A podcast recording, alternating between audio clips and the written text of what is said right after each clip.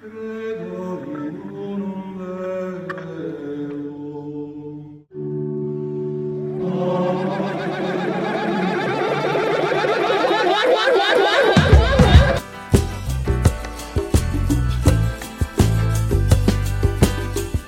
Padre, del Hijo e del Espírito Santo. Seja bem-vindo ao Crosscast, seja bem-vindo a mais um episódio. E galera, sim, finalmente aí o Fora da Cabana chegou, né? E a gente, como tinha prometido, a gente até tinha soltado umas pichinhas aí no Twitter, né? Se você não conhece, a gente tem uma página e uma conta, né, no Twitter, Crosscast que a gente, pelo menos uma vez na semana, a gente fica postando os episódios novos, eu comentando um pouquinho sobre eles, eu também é, falando sobre novos convidados e dando um pouquinho mais das pistas dos próximos episódios também, né? Enfim, gente, a gente realmente tá conseguindo fazer aqui, juntamente comigo, com o Fábio, o nosso batista não praticante. Ah, é, me inventaram esse apelido aí agora. Fábio, que foi essencial pra gente estar tá trazendo esse livro, né, Fábio? Você foi sua indicação, né? Você que teve provavelmente esse primeiro contato com esse e livro. Minha né? indicação, você quer dizer minha encheção de saco, né? Você pode falar, não tem problema.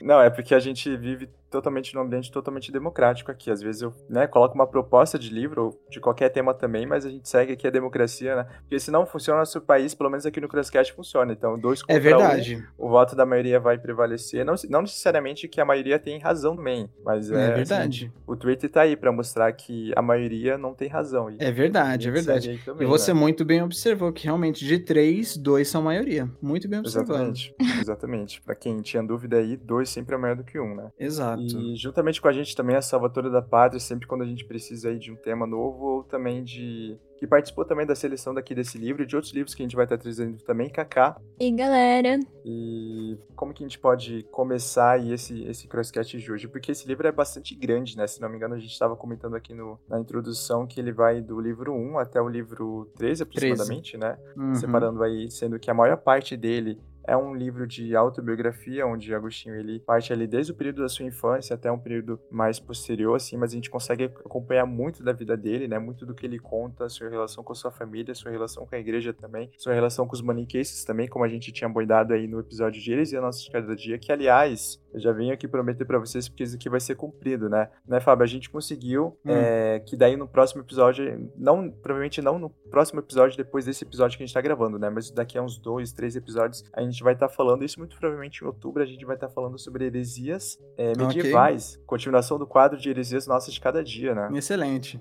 Né, que dialoga muito com esse tema aqui também. Tudo bem que Agostinho não viveu no período medieval, né? Ele viveu conseguiu... nas portinhas ali do período medieval. Bem no comecinho, mais ou menos que período foi? Ah, ele viveu ali o final do século IV e até o, vamos dizer, até o meio do século V, um pouco depois da. Ou não, até agora eu me esqueci se ele morreu. É, ele viveu o final do século IV até ele, ali morreu. a primeira metade. É, não, ele morreu. é verdade. Não, muito bem observado que realmente Agostinho não está vivo, caso, caso vocês é, achem, né? É, é, porque por ser um santo, né? Santo Agostinho, eu acho que a galera tem uma impressão diferente aí que. Ah, não, de certa forma, em um certo sentido aí, realmente. né? Nesse sentido, ele vive. Bom, então, já falando sobre a autobiografia dele também, Fábio, se você puder estar tá puxando isso daí para mim. Vamos lá então. Do primeiro ao décimo livro é só uma autobiografia. Se eu não me engano, é a primeira autobiografia da história do cristianismo. Então ele vai falar dividido em livros, cada livro é uma etapa marcante da vida dele. Então até o décimo ele vai ter essas etapas. Ele vai, nos primeiros livros, ele vai desenvolver como era a vida dele antes da conversão, desde a infância, né? É, então, por exemplo, na verdade, do, dos livros são antes da conversão dele. É só no final que ele vai se converter mesmo. É verdade, é verdade. O, o, o, primeiro livro ele vai tratar muito mais da infância dele, né? Ele vai pegar do nascimento dele até ali os 14, 15 anos, se eu não me engano, no é, primeiro livro. Aí o segundo livro é só os 16. Aí ele tem um período ali de jovem estudante, que é até o que está colocado aqui na, na edição da Paulus, que se eu não me engano é um período muito focado nos 17 anos. Ou seja, ele, ele dá um foco especial para esses dois anos específicos da vida dele né, os 16 e 17. Muita coisa aconteceu, ele teve muita reflexão sobre esse período. Eu gosto muito das primeiras reflexões, apesar disso, as reflexões sobre a infância são muito ricas e mostram realmente um pensamento é, agostiniano sobre a, a natureza do homem. Agostinho, assim, tem gente aqui que tá ouvindo e não sabe quem que é Santo Agostinho de Hipona, né? Que é, hoje em dia o pessoal conhece a doutrina, por exemplo, do pecado original, ou seja, que é, todos nós nascemos em pecado, nós herdamos o pecado de Adão, portanto, a nossa natureza, o homem natural, ele é naturalmente sempre inclinado ao pecado é, e ele precisa de uma intervenção graciosa de Deus para poder se converter. É, isso vem de Agostinho. Muita gente conhece essa doutrina, prega essa doutrina com toda veemência e não sabe quem foi o cara que deu corpo a ela, né? Lógico, ela vem da Bíblia, mas quem que teve que fazer é, é o estudo para organizar ela? Porque hoje você tem ela dada sistematizada na tua mão, né? Organizadinho tu sabe quais passagens que são, mas antes não se pensava muito nisso. Quem foi a primeira pessoa a se dedicar ao trabalho de sistematizar isso e montar todo um pensamento antropológico por trás disso?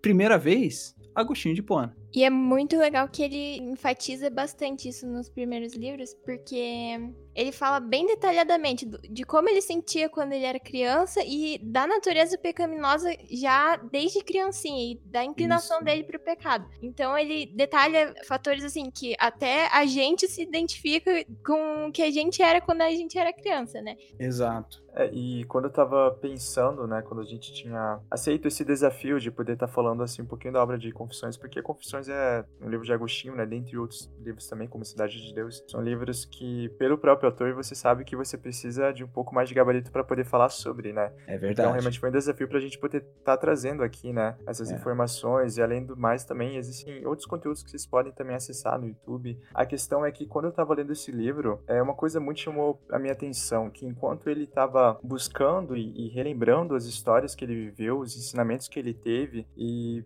é, realmente confessando aquele que ele tinha feito de bom e de ruim pelo que ele tinha feito na vida dele, eu entendi que o se conhecer também era conhecer a Deus. Uhum. E nos próximos textos, né, você vai ver que ele começa a tentar conhecer esse Deus nele, naquilo que ele viveu e também nas coisas externas, né? Então eu Isso. acho que um, uma coisa que impactou muito nessa parte mais autobiográfica é justamente é, como essa frase do início que eu falei, né? Que ele estava procurando, procurando, procurando e no final das contas era algo que ele já conhecia, mas é algo que ele não tinha intimidade esse conhecimento, né? Então mais ou uhum. menos em que período da vida ou, ou, ou em que parte do texto que mais ou menos ele começa a ter essa sua caminhada verdadeiramente cristã? É, lá pelo livro, acho que 10. É, lá pro final, na verdade, que ele acaba tendo o, o realmente contato verdadeiro com a vida cristã.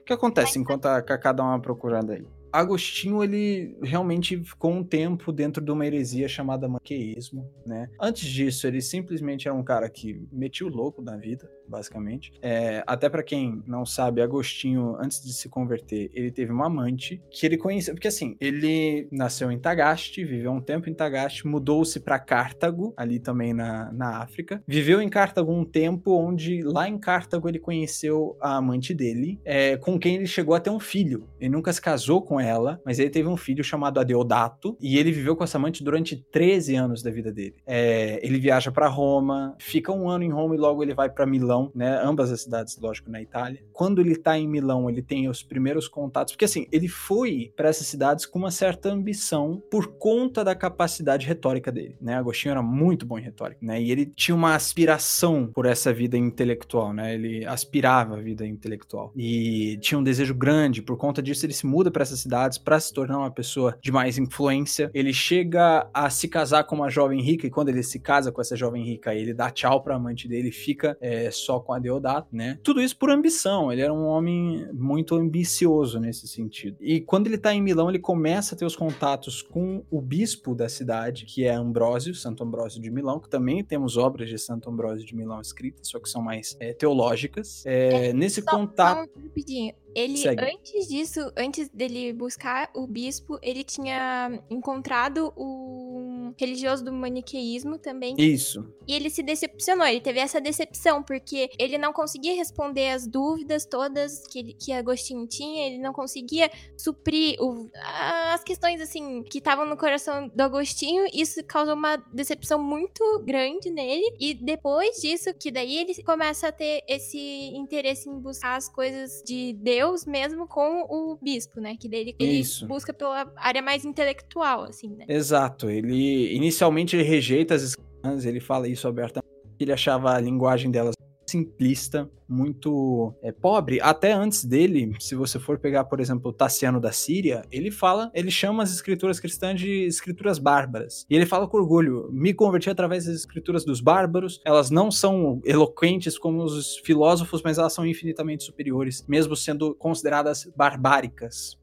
pela maioria do povo, porque é simplista. É, então Agostinho inicialmente rejeita as escrituras por causa disso, ele se seduz pelo maniqueísmo ali naquele período antes de se converter, tem realmente contato com os mestres do maniqueísmo, se decepciona e durante esse momento de decepção, se não me engano, ele estava lecionando na lecionando na Universidade Estadual de Milão e é mais ou menos nesse período que ele começa a lecionar, onde ele acaba tendo contato com as pregações de Santo Ambrósio, ele se sente é, movido a elas, né? Ele já tinha uma busca durante o período maniqueísta, né? Ele já tinha uma busca por Deus, só que totalmente de forma errada, né? E até uma coisa que ele comenta, foi acho que a última coisa que eu acabei marcando durante essa minha releitura, onde ele fala aqui sobre como ele já tinha uma busca, só que Deus não deixava que ele viesse até Deus, né? Ele diz: Desejava ouvir-te e ficar contigo tomado da alegria, ouvindo a voz do esposo, mas não podia, porque as vozes do erro arrastavam-me para fora,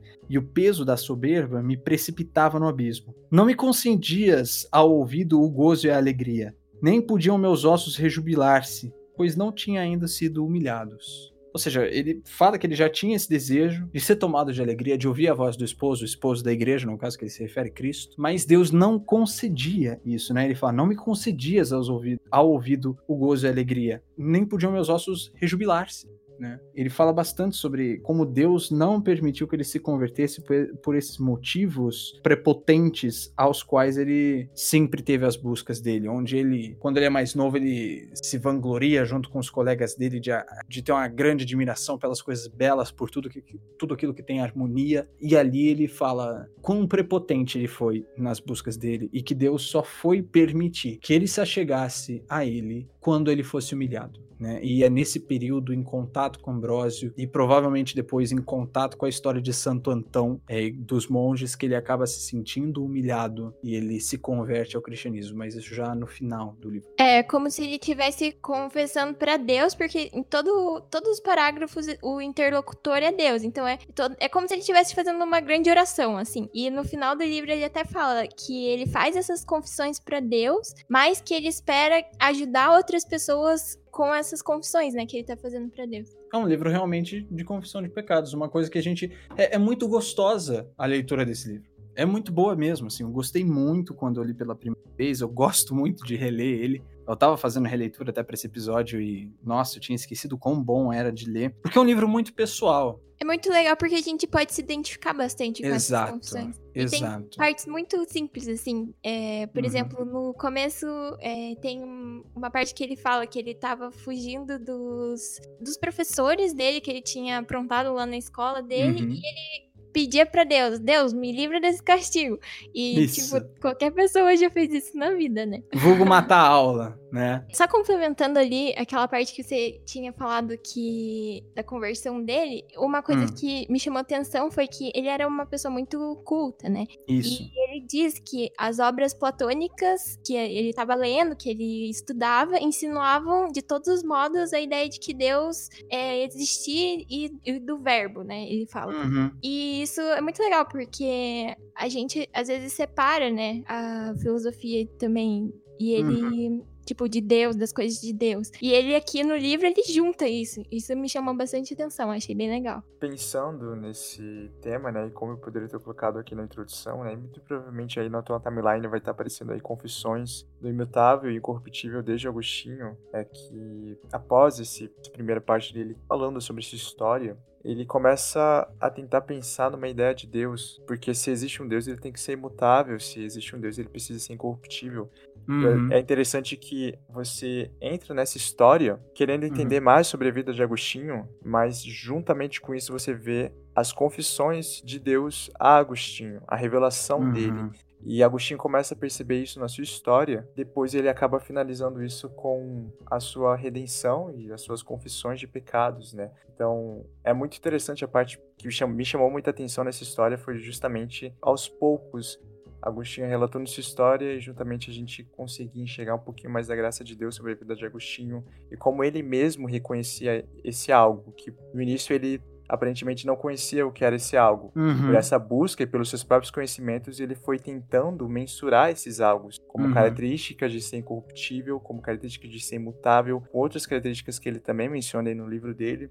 E como que ele se descobre, né? Ele como que ele descobre a própria essência de Deus na vida dele, né? Uhum. E é legal como existe essa construção da própria revelação de Deus na vida de Agostinho e como que Agostinho gosta de relatar isso na vida dele. Exato, cara, é fantástico, assim, você percebe em Agostinho parte da revelação natural e daí a revelação especial de Deus. A questão de Romanos 1, que Paulo fala que o poder de Deus, a saber, a sua eterna divindade, o seu poder, eh, se dão a conhecer através das coisas eh, eh, que foram criadas. Se você pega Aristóteles, pega o livro dele, Metafísica, né, que é a última obra dele, na verdade são, é, tre- são o quê? 16 livros da Metafísica, se eu não me engano. É, você pega a Metafísica, se eu não me engano, no livro 2 ou no livro 3, ele chega na conclusão de que existe algo é, inicial no universo, um primeiro, é, é, um primeiro motor. Ele ainda não chega no primeiro motor imóvel até o livro 12, né? Mas ele fala que existe esse algo que tem que ser indestrutível. Que na verdade é o que a gente chama de imutável. Porque ele tá falando, é, em um momento existe o Aristóteles estudante. Aí destrói-se o Aristóteles estudante e nasce Aristóteles mestre. Então as coisas elas se destroem no sentido de não existe mais o Aristóteles o estudante, agora existe Aristóteles mestre, etc. Ele chega na conclusão que tem que existir alguma coisa que seja indestrutível, ou seja, imutável.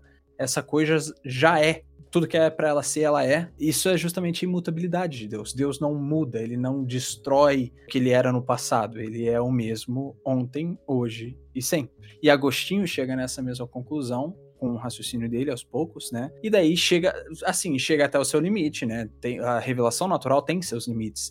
O homem consegue aprender sobre Deus até um certo limite. Depois disso, é só com Deus realmente se revelando. E aí é que vem justamente dos contatos dele com Ambrósio, Santo Ambrósio de Milão, é, cujo qual eu tive o prazer de visitar a basílica dele. Tenho foto da alçada dele no meu Instagram, que eu estive na, na cripta dele, que fica embaixo da basílica. É, foi nos contatos com Santo Ambrósio e com as histórias dos outros cristãos e com, logicamente, os escritos da Bíblia e a pregação, que daí Deus realmente se revela para ele. É, só complementando o que o Fábio falou, é muito interessante essa parte que o Agostinho ele tinha tido contato com as escrituras, né? Mas ele tinha tido contato com a parte natural, assim, ele não era como se ele estivesse, ele estivesse estudando qualquer livro, né? E só depois quando Deus permitiu, ele viu o conteúdo sobrenatural mesmo das escrituras e que é, depois do do bispo conversar com ele e explicar as dúvidas dele, que ele se questionou muito, né, com o bispo. Aí que ele viu o modo sobrenatural de ler a Bíblia, né? Isso eu acho muito legal, porque me chamou atenção também, porque eu li um livro do John Piper de como ler a Bíblia de modo sobrenatural. E, nossa, deu pra ver nitidamente a diferença da leitura do Agostinho antes do, de tudo que ele passou com o maniqueísmo e tudo mais, e depois das conversas dele com o bispo também, que daí foi a conversão. Achei muito legal. Uhum. Confissões é um livro fantástico. Não é à toa que tem muita gente que sempre recomenda ele. Até o Douglas do canal Teologueiros, meu sempre recomendo o pessoal ler Confissões de Santo Agostinho. É um livro ótimo, você vai gostar de ler. É... Pô, tem a música do Projeto Sola, que tem esse nome, Confissões, justamente. É, você me permite ler, Steven? O que, que você acha? Fica à vontade. Ok, isso fica no décimo livro, parágrafo número 38, que diz: Tarde te amei, ó beleza tão antiga e tão nova. Tarde demais eu te amei. Eis que habitavas dentro de mim e eu te, procurar, te procurava do lado de fora. Eu, disforme, lançava-me sobre as belas formas das tuas criaturas. Estavas comigo, mas eu não estava contigo. Retinha-me longe de ti as tuas criaturas, que não existiriam se em ti não existissem. Tu me chamaste, e teu grito rompeu a minha surdez. Fulguraste e brilhaste, e tua luz afugentou a minha cegueira. Espargiste tua fragrância, e, respirando-a, suspirei por ti. Eu te saboreei, e agora tenho fome e sede de ti. Tu me tocastes, e agora estou ardendo no desejo de tua paz. E a música inteira é baseada nesse parágrafo. Pode cantar pra gente, essa música? Não. Inesperado. A minha participação foi essa, tá O ligado? cara chegou agora, boa, velho. Que que é muito isso? Então é isso, gente. Muito obrigado aí pela sua audiência, né? Por ter ficado aí até esse final de, de Crosscast, de mais um Crosscast. Esse que é um dos primeiros quadros literários nossos, né? A gente já tem Uhum. pensado em um próximo, na verdade, a gente já definiu. Só falta um pouquinho mais de tempo da gente Já? terminar de ler. Já, orra, a gente tá gravando desde cedo. Não, não, já É. definiu o próximo livro? Já, nossa, a gente já é, decidiu só não os vamos- quatro, três, quatro livros que a gente vai É, ler. três, pelo menos três. Mas a gente não vai. Mas aos Nossa. poucos, acompanha lá, a gente arroba Crosscast Sítio do Underline, que a gente Pica-Pau vai Amarelo tá- é o novo livro, galera. É, Isso. não, é, Próximo- é- é resenha, cancelado, é cancelado porque ele é racista, né? Ah, Você não, sabe verdade, Monteiro É Lobato verdade. é racista. É verdade, Entendeu? verdade. E é verdade mesmo, assim, não é? Não, ok, ok, Não assim, é- tipo assim. Mas também não é por isso que você nada, vai deixar. Não, não, mas não é por isso que Acabou, você vai deixar acabou o de ver Crosscast. de de Falou, galera, obra, boa né? semana. Uma ótima semana pra todo mundo, Não, eu tenho um agradecimento aqui. Estar com vocês. Sempre um prazer. Sempre Seu um agente é. do caos, né, mano? É, não, e você coadunou aí com o racismo. Não vou comentar, eu não vou mais participar do Crosscast. É. Acabou. Ai, meu Deus. né? Não, mas só deixa, eu- só deixa eu fazer um agradecimento aqui. Muito obrigado aí a você, vocês bancada aqui. Obrigado. Fábio, o Júnior Clava, a Camila também. Eu não, consigo, eu não consigo falar mais. Eu não consigo mais falar. Mas é que, gente, eu tô num, num limbo de escuridão, assim, totalmente fora das redes sociais. Então, as únicas vezes que eu venho falar com pessoas fora da minha família são vocês, de verdade. Oh, Que É, eu fofo. tô me sentindo. Tá mal, hein, bicho? Você tá muito mal. Eu tô péssimo. Pô, Falando sabe, comigo, sabe, de falar com as outras pessoas, tá com problema. Pois é, pois é. É, foi o que eu falei, sem futebol de casal esse ano, minhas experiências foram, foram zero aí, né? Eu não vou, eu não vou atrás É, de conversa feriado. online, não. Isso me lembra muito uma parte de mim, porque eu tentei duas vezes no vestibular, né? Na primeira vez eu fiz cursinho normal, tradicional, daí não consegui passar, mas consegui ter uma experiência boa aí de como que é fazer vestibular pra valer, né? Daí da segunda vez, que foi da vez que eu passei, eu resolvi estudar em casa. E assim, na moral, eu economizei pra caramba, assim, porque mais ou menos eu pagava 500 por mês, assim, de, de cursinho da primeira vez, né? Uhum. E aí, como eu decidi estudar em casa, eu só pagava, tipo, 200 reais o ano inteiro, que era cursinho online e tal, então pra mim foi ótimo. Só que a questão tava- foi que Estavam quando... cobrando 200 reais pra comprar a vaga né? Não, 200 reais é o plano, mano. O plano anual de um cursinho online, que eu não vou falar que a gente não tá sendo patrocinado, mas é um cursinho que Ah, me ajudou tá. a passar aí. E a questão é que eu tá... É, não, às vezes mesmo. Vou deixar até com forma de agradecimento aí. Obrigado e descomplica Sabe que eu faço vocês- curso também do Descomplica pra faculdade? Pra, pra direito, né? Tem isso, né? Tem. Galera, e se eu falar, e se eu falar pra vocês que eu, eu assinei o Descomplica já, mas aí eu achei o Snoots melhor, eu era super fã do Snoots, mas aí eu fiz o Revisep e o Snoots denunciou o Instagram do Revisep, é tipo um ano atrás, Bem, por uma parada que nem tinha, tipo, eles, eles denunciaram um post, corta essa parte, pelo amor de Deus, tipo, é, Ah. eles, eles denunciaram um post, tipo, ah, é, tem pornografia, e nem era, tipo, não tinha nada, tá não tinha nada, velho, não tinha nada, Caraca, Que absurdo. velho. E que absurdo, Cara, velho. Caramba. eles que denunciaram? A denúncia não é anônima? Caraca, mano, eu fiquei de cara. Então é Descomplica for Life agora. Não, Revisep for Life aí, por Pode, favor, pode né? ser também, pode ser. A gente tem uma bandeira só aqui que é essa. Então é isso, gente. Muito obrigado pela presença de vocês. Muito obrigado aí, Júnior Clava, o Devassa. Obrigado. Foi um sobre a, sobre tua história, contribuiu bastante. Eu acho que Prazer, ela prazer. tem. Os mais inteligentes, ver, eles, vão né? conseguir, eles vão conseguir correlacionar com, com, com a história de Agostinho, né? Com Com certeza. alguma frase descontextualizada do livro, com certeza. É, tá. Por favor, gente, não peguem a sério o que eu falei, tá? Mas é verdade, assim, se vocês. Entendeu? Você pode separar, você pode escutar. Nossa, você pior ainda. Você pode escutar o Michael Jackson, mesmo sabendo que ele. Entendeu? É, é possível. Ó, eu, eu fui cancelado por aparentemente ser um colonialista por defender evangelização, né? É, Acho que contra próprios evangélicos, né? É, Eu fui. Primeiro eu fui denunciado por evangélico, depois eu fui denunciado. Aí a bolha estourou e foi o resto do mundão que, né? Esse mundo, Como meu se, Deus. Eu realmente, como se eu realmente ligasse muito pra, pra opinião deles. Mas é. Corta essa parte que a gente já tá estendendo demais. Há 10 minutos que a gente tá estendendo aí o podcast com nada. Sigam aí semanalmente o Crosscast, né? Também no Twitter, arroba Crosscast Underline. Também na sua Aí. plataforma preferida e futuramente no YouTube também, porque a gente sempre vai prometer aí, né? O Ronaldinho chegou a sair da, da cadeia, a gente pode fazer é, o Crosscast no YouTube, por favor, né? A gente pode fazer isso. Isso. A gente pode mais aí Isso. também. É, que mais temas também, se vocês têm convidados ou temas novos também, manda ali pra gente também. É, a gente vai estar no Spreaker, no Google Podcast, Cashbox, Spotify, Deezer. e é isso E a aí, galera gente. só ouve no Spotify, tá ligado? Isso, e no YouTube. No YouTube a gente vai estar logo no YouTube, né? Isso aí. Então é isso aí, galera. Abraço do padre. Tchau. Valeu, galera.